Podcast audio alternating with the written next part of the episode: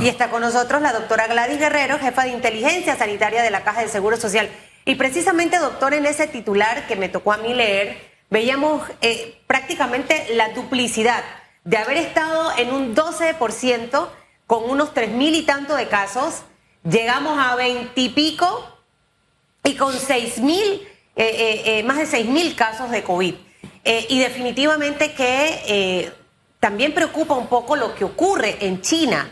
De hecho, leía una de las noticias que publicaba Hugo Enrique Famanía en sus redes sociales acerca de que uno no encuentra información, sino que pareciera, ojo, pareciera, y lo digo entre comillas, que la información no está clara de lo que está ocurriendo en este momento en China con COVID.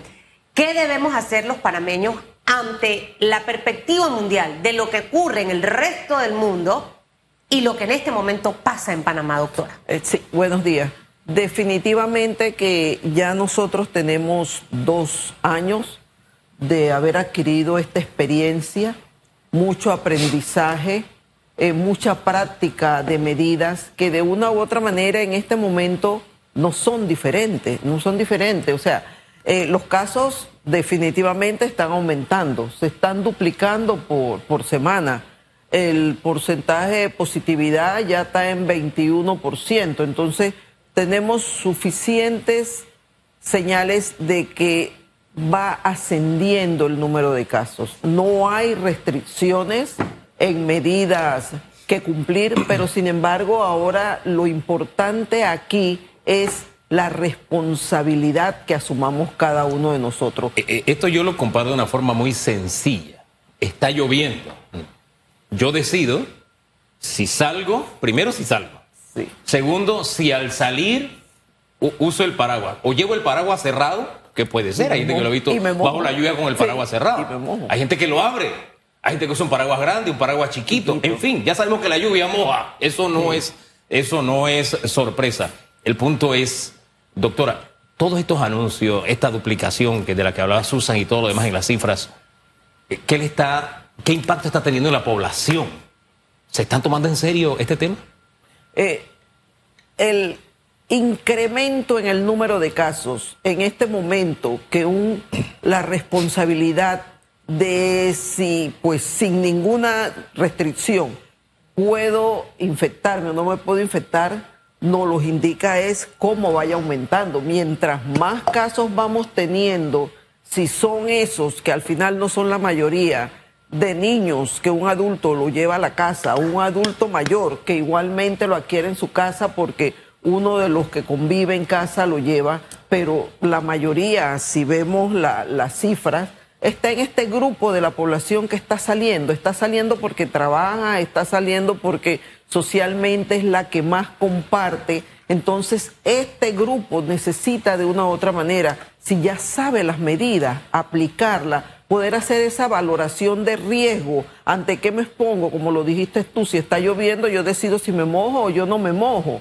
Eh, si yo voy a alguna actividad donde hay esta gran concentración de personas, que yo no puedo guardar la distancia, que estoy en un espacio cerrado con aire acondicionado, que no hay ventilación, entonces yo decido si me voy a poner la mascarilla o no me la voy a poner. Y si me voy a vacunar o no, porque de hecho ayer escuchaba de personas conocidas que no han querido colocarse la vacuna. Y aquí hay dos aspectos súper importantes, doctora. Nuestros niveles eh, bajos de casos de COVID obedecen al proceso de vacunación que tuvo Panamá, pero todavía hay personas que no tienen o la segunda o la tercera dosis. Lo importante que es en este momento tener el esquema de vacunación completo.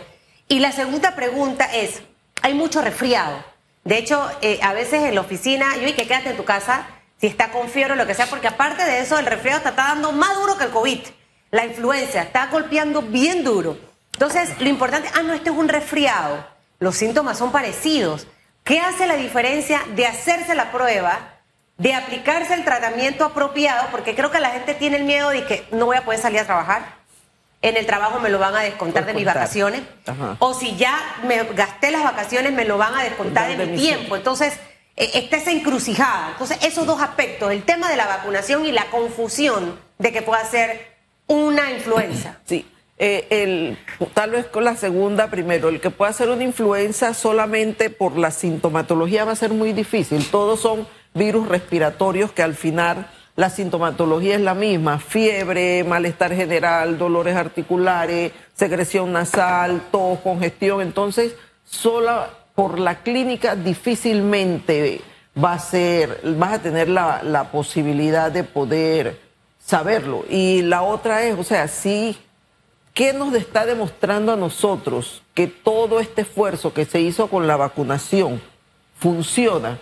Que si bien es cierto los casos han aumentado, Susan, eh, no estamos teniendo, estamos teniendo muy pocos casos que se puedan considerar graves. Fíjate que se han incrementado las hospitalizaciones. Hay 158 pacientes que están hospitalizados, pero si tú ves en ¿Y están vacunados completos eh, eh, Hacia allá iba, hacia allá iba. Si tú ves en UCI, están la minoría. ¿Eso qué te dice? Que la vacuna está haciendo lo que se quería, que es evitar los casos graves y que terminen un desenlace fatal. ¿Y qué es la característica de estos pacientes que estamos teniendo hospitalizados? Prácticamente el 75%, el 80% uno tiene factores de riesgo, son hipertensos, diabéticos, enfermedad renal crónica, cualquiera de estas. La mayoría tienen más de 60 años, que es lo que hemos venido repitiendo desde el día uno.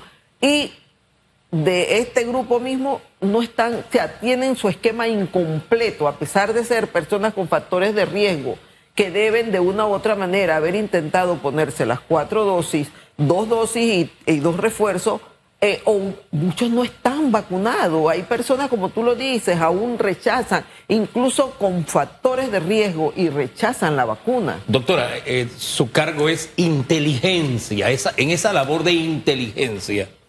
Al conversar con estas personas, ¿qué le dicen? ¿Por qué no se quisieron vacunar o por qué rechazan la vacuna? Fíjate que en una ocasión cuando uno va por las instalaciones o uno hace estas encuestas, que tuvimos la oportunidad de hacer una, nos encontramos que hay un grupo que porque no creo en la vacuna, otro que porque no tengo quien me lleve, sobre todo los adultos mayores, hay otro grupo que dice mi hija, mi hijo no quiere que me vacune porque dice que no se sabe qué puede pasar después con las vacunas. O sea, hay una serie de situaciones. Una porque eh, me dicen que me puede pasar algo o que la primera me dio dolor en el brazo o no me sentía muy bien. Eso está descrito y se le explica a los pacientes, pero sin embargo eh, sigue siendo el temor a recibir la vacuna porque dice que es una vacuna que eh, no tiene mucho tiempo, se hizo pues de,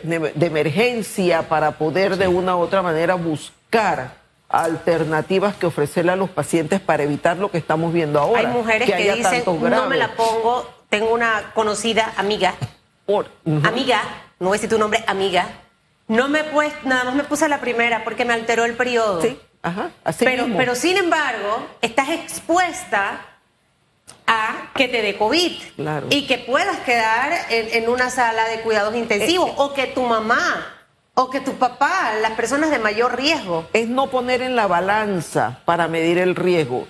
O prefiero que no me altere mi periodo menstrual o prefiero aplicármela y evitar este riesgo que tú estás diciendo, que posteriormente quede un hospital. Y esta es una ruleta rusa, tú no sabes si te va a ir bien o no, y que termines en una unidad de cuidados intensivos y ojalá solamente fuera así y te recupere. Entonces, esto es importante y esto se ha venido diciendo en el transcurso ya de dos años. Ahora, hay que seguirlo diciendo porque en comunicación ya hemos pasado la etapa del fake news al deep fake y este, la característica o una de las características de este terrorismo, porque cuando usted difunde una falsedad, usted es un terrorista, así de sencillo. Es que siembra miedo. Y el miedo es el peor consejero. O sea, cuando usted tiene miedo, hermano, usted se paraliza. Usted le están diciendo, mira, ahí está la puerta, y usted no se atreve a pasar la puerta porque cree que allá alguien le va a atacar. Y no hay nada del otro lado, ¿verdad?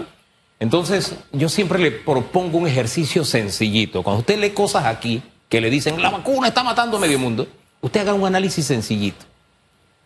Usted, póngase en el centro. A su alrededor, su familia, ¿cuántos han muerto por la vacuna? ¿Mm? Haga otro análisis. ¿Cuántos fueron afectados por COVID? ¿Cómo le fue con vacuna? ¿Cómo le fue sin vacuna?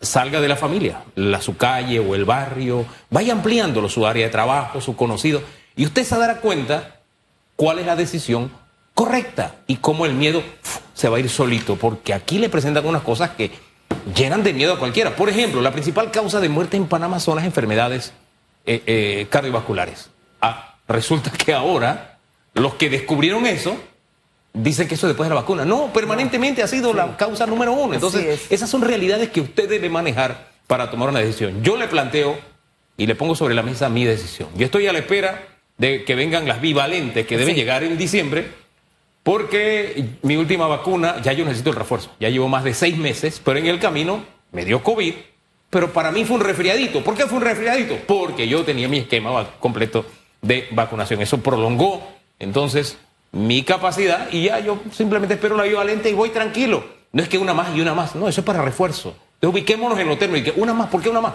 Un refuerzo, sencillito. O yo estoy equivocado. es como la influenza, la influenza todos los años eh, no las debemos aplicar. o sea, si bien es cierto está dirigida hacia la población que eh, menor de edad, de menores de 5 años, mayores de 60, 50 o personas con enfermedades crónicas, eh, y nos las, las aplicamos todos los años. Si bien es cierto, hay personas que incluso la vacuna de la influenza la rechazan, pero eh, ahí está la opción. Entonces con esta, al final va a pasar lo mismo y va a convertirse en un componente de la que nos aplicamos todos los años. Así es. Y que ha demostrado que para lo que fue elaborada funciona, que es evitar enfermedad grave es enfermedad paciente, es evitar pacientes críticos en unidades de cuidado intensivo y la muerte. Mira, aquí estuvo el doctor Xavier Sáenz Llorens y hablaba del escenario del Hospital del Niño. Y están muriendo niños precisamente por tema de COVID. Aquellos padres que todavía insisten, no le voy a poner la vacuna. Y si al final del camino le da COVID y le da influenza, porque puede ocurrir, porque puede presentar varios virus respiratorios al ser humano. Sí, claro. Ahí la cosa todavía es más complicada. Yo estoy vacunada y a mí me pegó duro el COVID. Y yo decía, si yo no hubiese estado vacunada, ¿cómo, hubiese, sido esto? Así mismo es. Yo que soy una persona súper activa, que definitivamente, duramente yo me enfermo, me tumbó que yo no me paraba de la cama. Así estuve como dos días. Entonces, la vacuna sí ha dado su resultado. Ya al final, doctora, es una decisión de la persona. Creo que en guerra avisada no muere ningún soldado, que eso lo escuchamos a cada rato.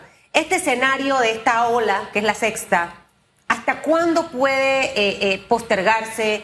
Vamos a estar en esta ola en diciembre, en plenas festividades, Navidad, Año Nuevo, eh, para que también la población pueda estar obviamente al tanto de lo que puede pasar, ¿no? si tú te fijas, todavía vamos en franco aumento de los casos y como lo dijiste, se ha ido duplicando por semana. Eh, si eh, para esta la semana anterior tuvimos seis mil y algo de casos, imagínate cuántos esperan ahora cuando el Ministerio de Salud el otro lunes de la cifra. Vamos a tener que, si se están duplicando 12 mil casos, entonces todavía sigue en descenso. Y va a seguir en descenso mientras este virus encuentre la oportunidad de las personas que de una u otra manera no están aplicando las medidas de bioseguridad para evitar hacer contacto con el virus. Esperemos que esto vaya en aumento y la experiencia de, la, de las olas anteriores, por lo menos eh, seis, ocho semanas que podemos estar teniendo con este en que suba, llegue al pico máximo y baje la, la, nuevamente los casos. Entonces, pero ¿de qué va a depender ahora de nosotros? Nosotros tenemos un gran reto. No tenemos restricciones, eh, tenemos la oportunidad de demostrar como adultos sobre todo y enseñarle a los niños y con nuestros adultos mayores de poner la barrera. Nosotros vamos a poner la barrera para que el virus no entre en contacto. Nosotros vamos a ser los encargados de interrumpir esta cadena de transmisión. ¿Cómo? Cumpliendo las medidas de bioseguridad y los que no se han vacunado tienen el esquema incompleto, completar sus esquemas de vacunación. Hombre, tomar las medidas eh, es sencillo y uno aprende a convivir con las enfermedades, con, la, con, las plagas, que es el término bíblico, ¿no? En mi, cuando estaba en la escuela, de lo que más uno tenía que cuidarse era de los piojos. Pero uno sabía qué tenía que hacer. Fíjense, se, se rió Susan, pero de eso se trata, que usted sonría y vea la realidad. La realidad es que sabíamos cómo manejar el tema de los piojos. Bueno, también ya sabemos cómo manejar el tema de las vacunas. Yo siempre hago alusión a esto. Yo vivo en una cuadra de un hospital. En una ocasión, en la segunda ola, a mí me costó casi 45 minutos llegar a mi casa. ¿Por qué? Por la gran cantidad de casos. No podemos olvidarnos de esa realidad que vivimos. Después de la vacuna, yo llego a mi casa de manera normal. ¿Qué hizo la diferencia? La vacuna, que es una vacuna imperfecta. Oiga, un ser imperfecto como el ser humano solo produce cosas imperfectas. No hay vacuna perfecta. Y le pongo un ejemplo sencillito siempre. Ahí está la Viagra. ¿Cuántos se han muerto por usar la Viagra? Y se sigue usando la Viagra, porque se hace el balance ese entre los beneficios y los perjuicios. Ah, no, ahí no, ahí no sí no tiene miedo. Pero y ahí no, ahí no hay grupo antiviagra. oye, no he visto grupos antiviagra. No, no de verdad. Pero, es que así somos los seres humanos. Sí, eso es parte de nuestro comportamiento. Esta no es la única vacuna que produce efectos secundarios. Todas las vacunas, de una u otra manera, está descrito la posibilidad de que te produzca un efecto secundario. Los niños, cuando usted los vacuna bebés, le dicen, sí. dale Tilenol un poquito antes de la vacuna. Y hay niños que pasan después de la vacuna hasta uno o dos días los bebés. Y con el dolor. Con el dolorito. Los adultos, Dani Daniel Vargas, uno de nuestros maquillistas, cuando se coloca la influenza, eso lo tumba hasta dos días. Entonces, esas son al final las consecuencias. Mire, yo creo, yo era de las que de chiquita quería que se me pegaran los piojos. Siempre, ¿por qué te ríes, Celestino? Yo, yo nunca me Está su tiempo también con yo, Yo, yo, yo quería que se me pegaran. No, de verdad. No sé, no era dulce para los piojos. Alguna de mis hermanas sí, y yo hasta hacía así, ve. Yo se los sacaba y me los echaba en la cabeza. Y le salían huyendo. No, no, no lo aguantaban. Eh, no se me pegaron porque siento que esa sensación de sacar los piojos es rica. De hecho, no sé, ¿te has visto la gallina? Sí, no sé, me parece. Acaba de decir el productor algo fuerte. ¿Qué dijo? Dijo, ni los piojos la aguantan. No sea serio. ¿Ah, él dijo eso? Dijo eso. Doctora, ya ve por qué yo sé cómo soy en este. aquí está mi defensora. Mire, los piojos le salían huyendo. ¿Qué le que le vaya, usted y George, ahora, la doctora se va. Ustedes se quedan conmigo los dos. Sí. yo, solo soy el mensajero. no confunda el mensajero con el de lo que soy capaz, ambos. No, no, no confunda el doctora, mensajero. Doctora, que me le vaya bien. Siga radiante así, como siempre, trabajando bastante, orientando a la población. Es parte de ese ejercicio y, y, y de verdad que se le agradece a todo ese equipo de salud que ha estado en esa batalla constante por estos dos años. Hablando, hablando, hablando, a ver si algo entra en la cabeza de la gente necia. Póngase que son los menos, gracias a Dios. Sí. Son los menos, eso es importante. Si le hace falta una, póngase la vacuna y cuídese. Hay que salir de esta sexta ola, nadie quiere volver a estar encerrado, no queremos pasar una Navidad encerrada, un año nuevo encerrado, iniciar un año nuevo encerrado. Tenemos que poner de nuestra parte realmente. Oiga, son los menos y no quiero ser despectivo con esto. Al decir son los menos, quiero decirle que usted también es importante pongamos un poquito de atención y tomamos las decisiones correctas, no solamente por usted, sino por todos. La bola, la duración depende de usted y de mí, así de sencillo. No de gobierno, no de qué partido político, depende de usted y de mí, así de sencillo. Pausa y volvemos. En breve regresamos con más de Radiografía. Gracias a...